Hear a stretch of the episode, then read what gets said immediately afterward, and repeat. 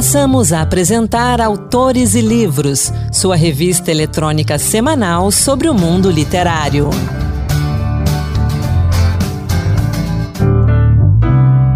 A partir de agora, Autores e Livros. Hoje, programa especial dedicado ao Dia das Crianças só com literatura infanto-juvenil. Sou Anderson Mendanha e vamos juntos. A gente começa falando de uma história bem interessante para as crianças. Uma história que fala de negritude, de autoestima e respeito às diferenças. A gente começa com Menina Bonita, Que Cor Você Tem, de Aline Carvalho. Entrevista.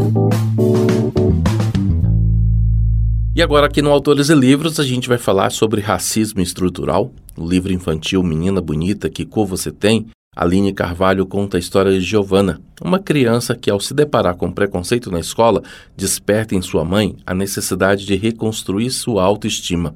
Para isso, a mãe da personagem conta a história dos seus antepassados. Aline, seja muito bem-vinda à Rádio Senado. Obrigada, Anderson.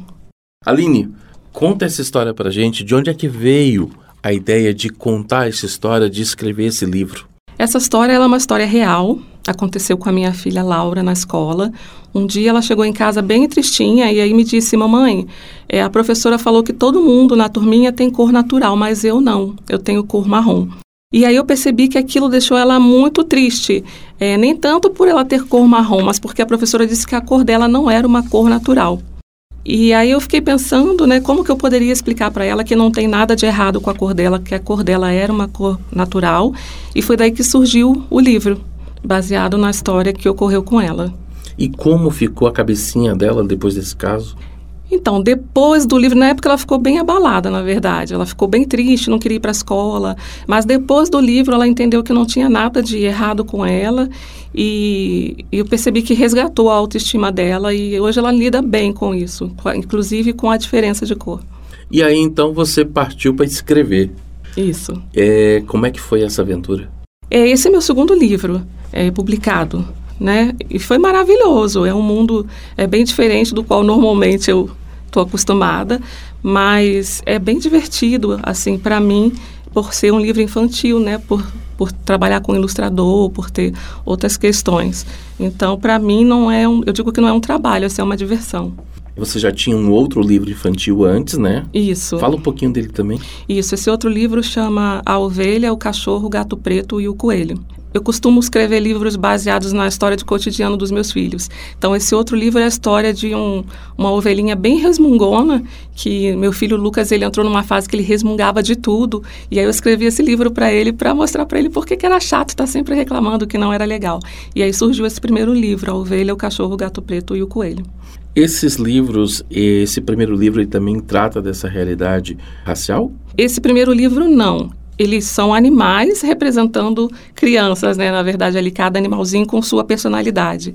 E agora, no Menina Bonita, que cor que você tem, que me lembra Menina Bonita do Laço de Fita. Isso. Né? Uhum. É intencional? Não, na verdade não foi. É, na verdade, as pessoas comentam isso. Ah, já tem um, um, até com um nome parecido, mas não foi. Foi baseado na, na Laura mesmo. Eu falei, eu que, queria pôr o Menina Bonita, porque eu queria uhum. ressaltar para ela que ela tem a sua beleza, né? E aí, por isso ficou Menina Bonita, que cor você tem.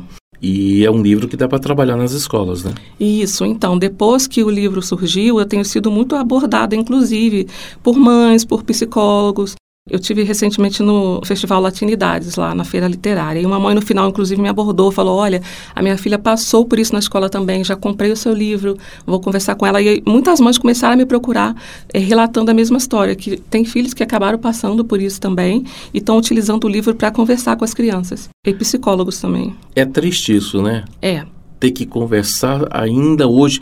Gente, a gente está em 2023, num, a gente já deveria estar tá com 10 passos à frente e ainda estamos discutindo essas questões de racismo lá na, na escola infantil, na escola fundamental. Isso, na pré-escola, né, no caso da Laura. E eu também fiquei surpresa assim com a quantidade de mães que me procuraram falando que o filho também passou pela mesma situação. É realmente bem triste assim, né? Porque a gente devia estar com essa questão do racismo estrutural já mais desmobilizado. Porque as pessoas de mais idade, vamos dizer assim, com mais de 40, 50, eu tive que passar por uma reprogramação. Eu falo isso aqui, uhum. né? Porque eu tive uma educação lá na década de 70, 80, que é completamente diferente da educação que eu dou aos meus filhos. Eu vou citar aqui o Inácio, meu filho mais velho, que certa vez ele comentou que não entendia por que, que havia questão de racismo, e aí ele perguntou por que, que não tem alunos negros na minha escola, né? Uma coisa para levantar. Então as crianças de hoje, elas estão mais ligadas nesse assunto, mas infelizmente a gente ainda tem essas questões, né? Nas escolas, no comércio, na busca por emprego, tratar disso com as crianças por meio de livros, conversas, ajuda a mudar, né? Isso, a intenção do livro foi essa. Não só para que outras crianças que sofreram preconceito, para que a mãe tivesse ali uma fonte de apoio para conversar com a criança, mas também para mães que querem mostrar para os seus filhos que existe uma outra realidade, né? De certa forma, é uma maneira de educar. Então, a minha intenção com esse livro também foi essa, assim. Por isso que eu digo que ele é um livro que trata de diversidade, porque ele é um livro focado numa situação de preconceito que aconteceu com a Laura, mas que eh, as mães que têm filhos brancos, as mães brancas, também podem conversar com seus filhos sobre essa questão do racismo, né? E partindo da sua experiência, como falar com as crianças pequenas dessas questões? Que tipo de linguagem você utilizou com a sua filha que você acha que vale a pena para quem está escutando a gente usar também? Então, com a Laura eu procurei tratar de forma lúdica. Então, eu procurei mostrar para ela que todos têm cor diferente. Então, eu trago no livro o exemplo dos gatinhos, cada um é de uma cor, os passarinhos, os cachorros, e é normal, né, assim, na natureza. Cada um tem a sua cor e a sua cor natural. Então, eu procuro tratar isso lá em casa de forma bem leve e procuro também falar abertamente, assim, não ocultar das crianças, né, essas coisas. E as ilustrações do livro? As ilustrações são do Xande Pimenta, é um ilustrador maravilhoso. Meu primeiro livro também foi com ele. E a gente já tem até uma conexão, e você vai poder ver aqui no livro que as ilustrações elas são bem coloridas. É bem apropriado mesmo assim para a primeira infância. Porque a gente sempre fala, né, isso é fato, que um livro infantil ele é contado de duas formas, né? Pelo texto e pela ilustração. Se um não combina com o outro, a criança descarta a história e não segue em frente. Olha, parabéns ao Xande, as ilustrações estão lindas mesmo. Deu trabalho para você escrever esse segundo livro em relação ao primeiro? Ou você já estava acostumada, já aprendeu o caminho das pedras e seguiu em frente? Ah, eu digo que para mim não é trabalho, então por isso talvez eu não tenha percebido como trabalho. Eu acho que esse teve um grau de dificuldade um pouco menor, porque eu já, já sabia mais ou menos como é, encaixar os textos com as ilustrações, então já consegui pensar em algumas coisas antes do, de chegar nessa fase final de montagem do livro, né? Mas para mim é um prazer grande assim escrever, principalmente infantil, para o público infantil. Porque eu tinha reparado que sua formação é em finanças, né? Isso. Com MBA, se não me engano, aqui em arquitetura, né? Arquitetura de soluções. De isso. soluções.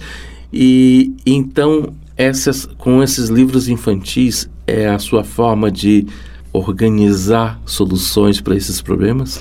É, hoje eu atuo no mercado financeiro, né? Eu sou gerente de uma área de TI e por isso que eu falei assim, não tem nada a ver com o meu mundo inicial, mas eu sempre tive uma grande paixão por escrever. Eu escrevo assim desde acho que os 10 anos eu já escrevia histórias que não eram publicadas, né? Então acho que foi aí é uma junção dos meus dois mundos assim, das duas Alines. Há quantos anos você escrevia histórias? Desde uns oito, mais ou menos. E o seu livro foi publicado? O primeiro tem uns quatro anos. Cadê essas outras histórias? Então, eu perdi com o tempo. Eu tenho inclusive uma que é uma infanto juvenil. Eu gostava muito de ler suspense assim na juventude e é um suspense desse do, do livro tipo O Mistério dos Cinco Estrelas, Ou Marcos Rei. É, tô querendo recuperar essa história. Tô tentando ver se eu encontro. É complicado publicar no Brasil? É. Ainda é difícil, né? Assim, as grandes editoras, é até compreensível, eu acho, elas estão mais focadas nos, atores, nos autores que já são conhecidos. Mas hoje em dia tem outros caminhos, né? A autopublicação, editoras menores e até o, o próprio livro online, né? Esse livro, por exemplo, ele está na Amazon. Publicado pela Multifoco, né? Isso. Então, distribuído também pela Amazon. Há outros locais que a gente pode encontrar o livro direto com você? Dá os caminhos. É, hoje você encontra o livro no, tanto na Amazon quanto no site da editora Multifoco. E você está no Instagram, nas redes sociais? Tô. Meu Instagram é AlineCJS. E tô no Facebook também. Eu tenho um blog que chama Café com Saudade. Tá certo, então. Para a gente já encaminhar para o encerramento, que recado você deixa para quem está ouvindo a gente, que gostou da conversa, que gostou do livro, que recado você deixa para eles? Então, conversem com seus filhos, né? Assim, é sempre bom que as crianças estejam esclarecidas das coisas, até para que elas se, eh, numa situação dessas de racismo, ela saiba como lidar com isso, ela saiba como reagir. E se quiser conhecer um pouquinho mais da minha história, acessa lá o meu Instagram, AlineCJS. Lá eu falo um pouquinho da minha história, da minha vida, trago fotos, falo dos meus livros. Aline, obrigado pela conversa aqui, obrigado pela sua presença. E como eu costumo encerrar, quem escreve um, escreve dois. Quem escreve dois, escreve três. Então, quando você tiver mais livros aí publicados, volte para a gente continuar conversando. Volto sim. Obrigada pelo convite. Fiquei muito feliz e muito honrada. Obrigado. Até a próxima. Obrigada. Menina Bonita, Que Cor Você Tem, de Aline Carvalho, publicada pela editora Multifoco, tem 33 páginas, está disponível tanto na versão impressa quanto na digital e você pode encontrar nos portais de livros e também no site da editora, editoramultifoco.com.br. Eu abro esse bloco com algumas publicações da Paulus Editora para o público infanto-juvenil. Eu começo com o um poema Sem Escangalhar, de Adriana Gamelas, na voz de Gabriela Macedo. O mundo é mesmo redondinho, não há como negar. Parece uma engrenagem perfeita, sem medo de errar. A lua majestosa aparece, o sol descansa no mar.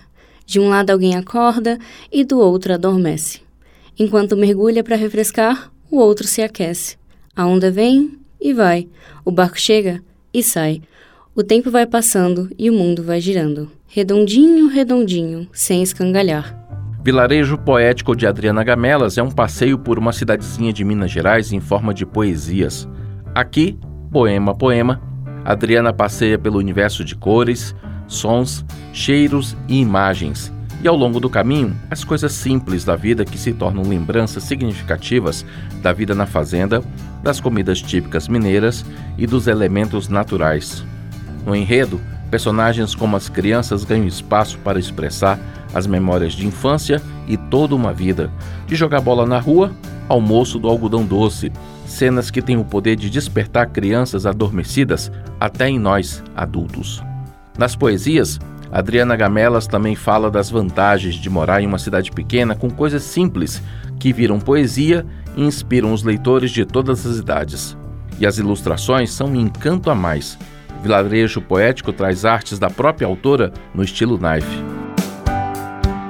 Outro livro maravilhoso para as crianças é A Invenção da Liberdade, de Ana Rafa Nunes e Valmir Faria, com ilustrações de Juliana Góes. Como Bento, um artesão cego, irá ajudar a princesa Isis a escapar do castelo do dragão Nicolau. Apesar de não enxergar, o jovem Bento é capaz de ver e sentir além das muralhas que o cercam e abrir seus sentidos para o mundo. Ele passará por vários obstáculos para ajudar o reino das águas cinza e a princesa aprisionada. Com seu ouvido aguçado, Bento ouviu o choro da princesa e teve uma ideia libertadora capaz de mudar os rumos e também o nome do reino para o Reino das Águas Douradas. Essa história é contada de forma interativa em A Invenção de Liberdade, que trabalha com leveza temas como a inclusão, alegria e tristeza, solidão, determinação, coragem e também criatividade, amizades e a sonhada liberdade. Agora, uma história para jovens e adolescentes. E se o homem mais tolo da cidade ficasse responsável pela segurança da principal promessa de campanha do prefeito? Sérgio Melli conta essa história em João Bobo e João Esperto. Na cidade nordestina chamada Vila Virgulina, o coronel João Esperto é reeleito prefeito após cumprir sua promessa de construir a maior cisterna jamais vista na história da cidade. Mas o prefeito, que ganhava um bom dinheiro vendendo água potável aos pobres durante a seca, percebe que a cisterna reduziu boa parte do seu lucro. Agora, João Esperto decide então nomear o homem mais tolo da cidade como guardião do reservatório, para ter sucesso no seu plano destruidor e recuperar seu lucro. com a ajuda de Tião, seu fiel capataz. O que eles não contavam era que João Bobo, com Giló, seu bode de estimação, se mostraria um guardião honesto e dedicado, dificultando o plano. Você encontra esses três livros nas livrarias e também no site da editora loja.paulos.com.br. Agora, duas dicas de Karina Rocha para esse Dia das Crianças. Oi, pessoal, eu tenho duas dicas bem legais para as crianças. Eu começo com Arthur e Miguel em Aventuras na Ilha dos Dinossauros, da carioca Sol Oliveira. Nesse livro, os protagonistas viajam pelo mar até uma terra desconhecida de diversas espécies de dinossauros.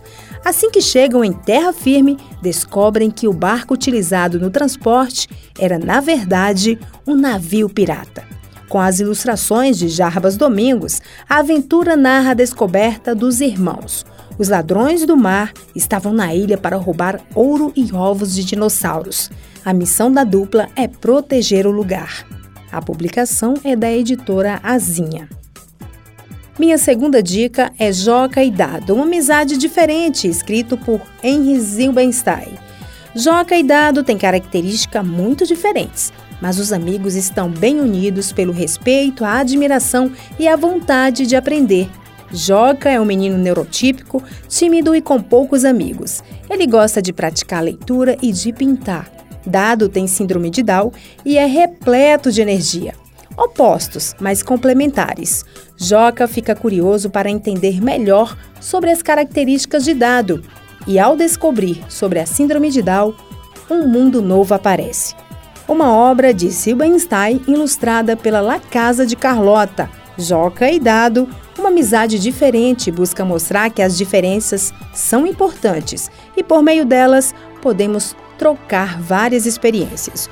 O livro aborda de forma lúdica a importância do convívio com a diversidade, mesmo na infância. Num programa dedicado às crianças, tem que ter criança com as suas dicas de leitura. O Natan, de 8 anos, tem uma dica bem legal pra gente. A Bola e o Goleiro.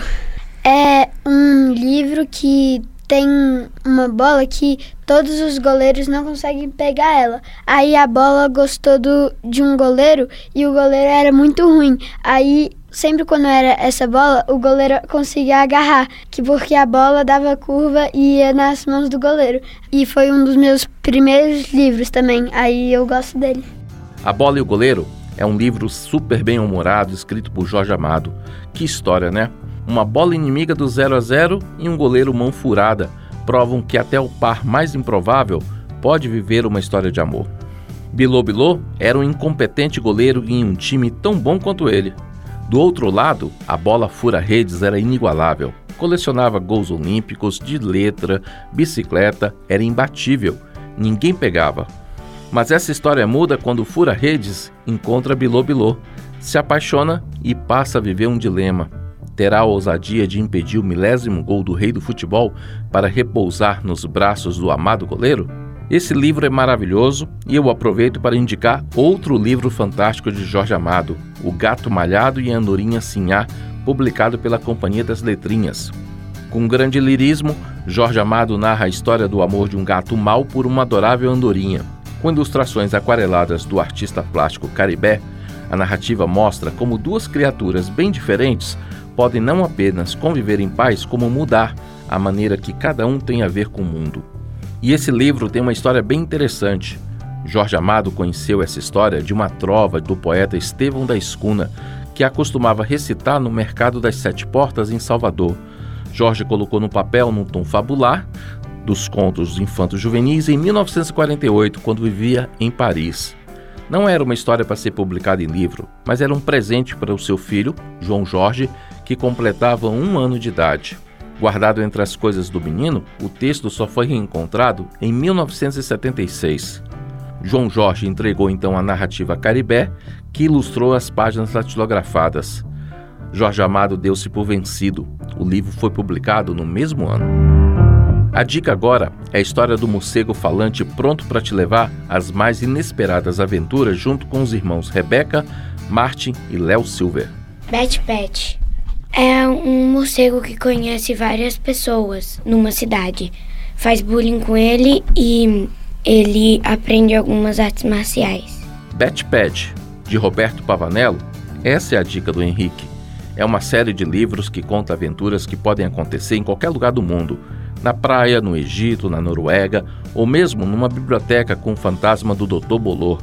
E até mesmo em um spa de águas termais. Bat Pat e os irmãos Silver arrumam confusão em qualquer lugar. Uma série super divertida que vale cada página. Agora, um clássico. N de Green Gables, por L.M. Montgomery. Fala sobre a chegada numa cidade que ela era adotada.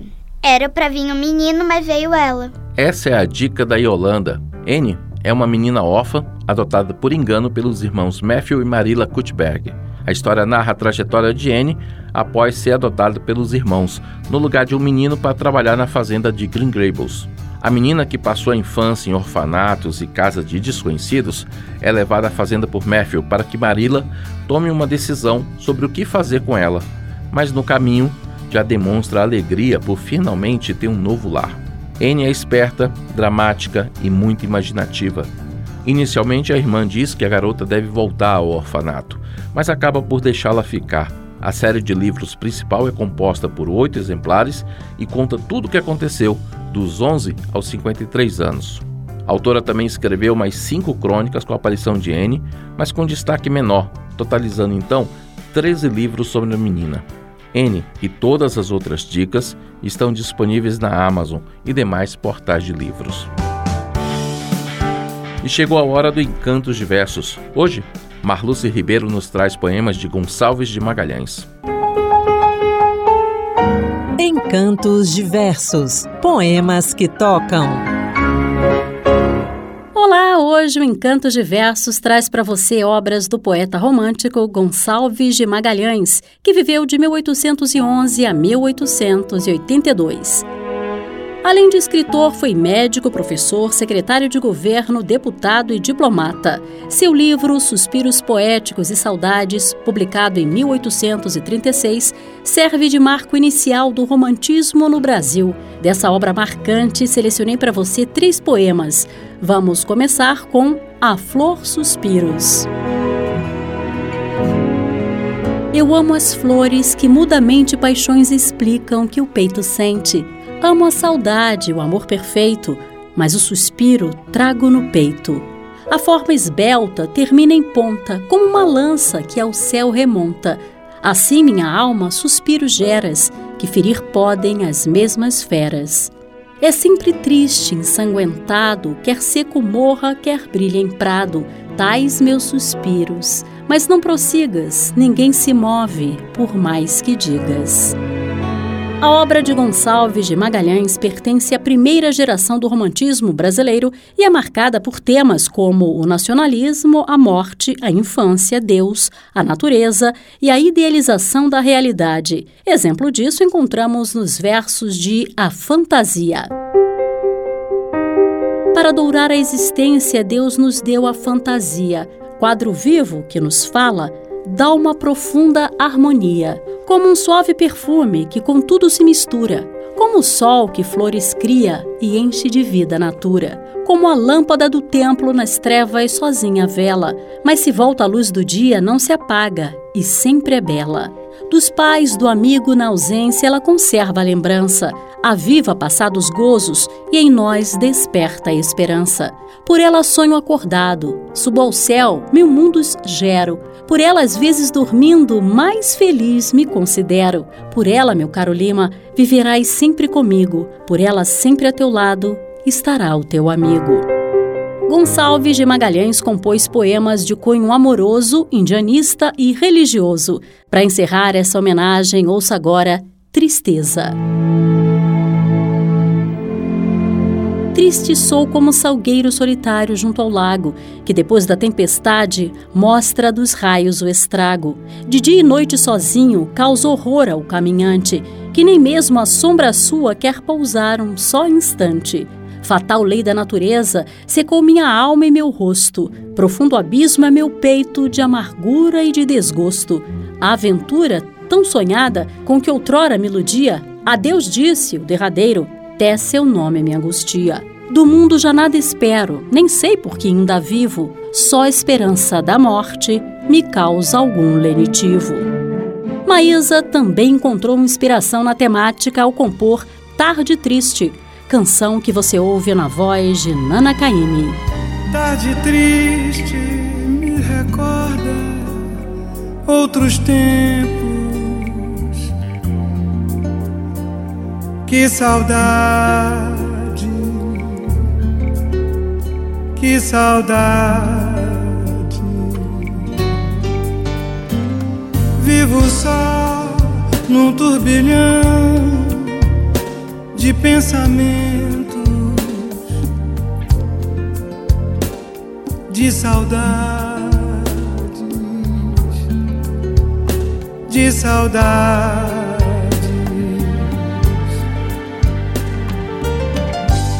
Onde andará quem amei? Será que também vive assim? Sofrendo como só eu sei, pensando um pouquinho em mim. Tarde triste, noite vem, já está descendo. E eu sozinho.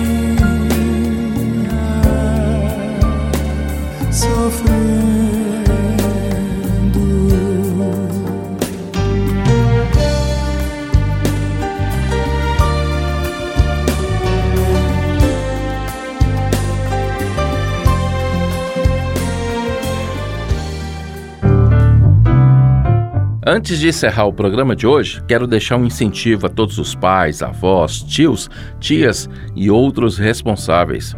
Como diz Heraldo, o importante é motivar a criança para a leitura, para a aventura de ler.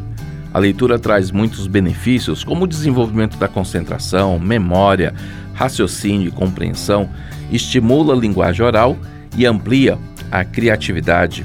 Ler também diverte e é um lazer de alta qualidade.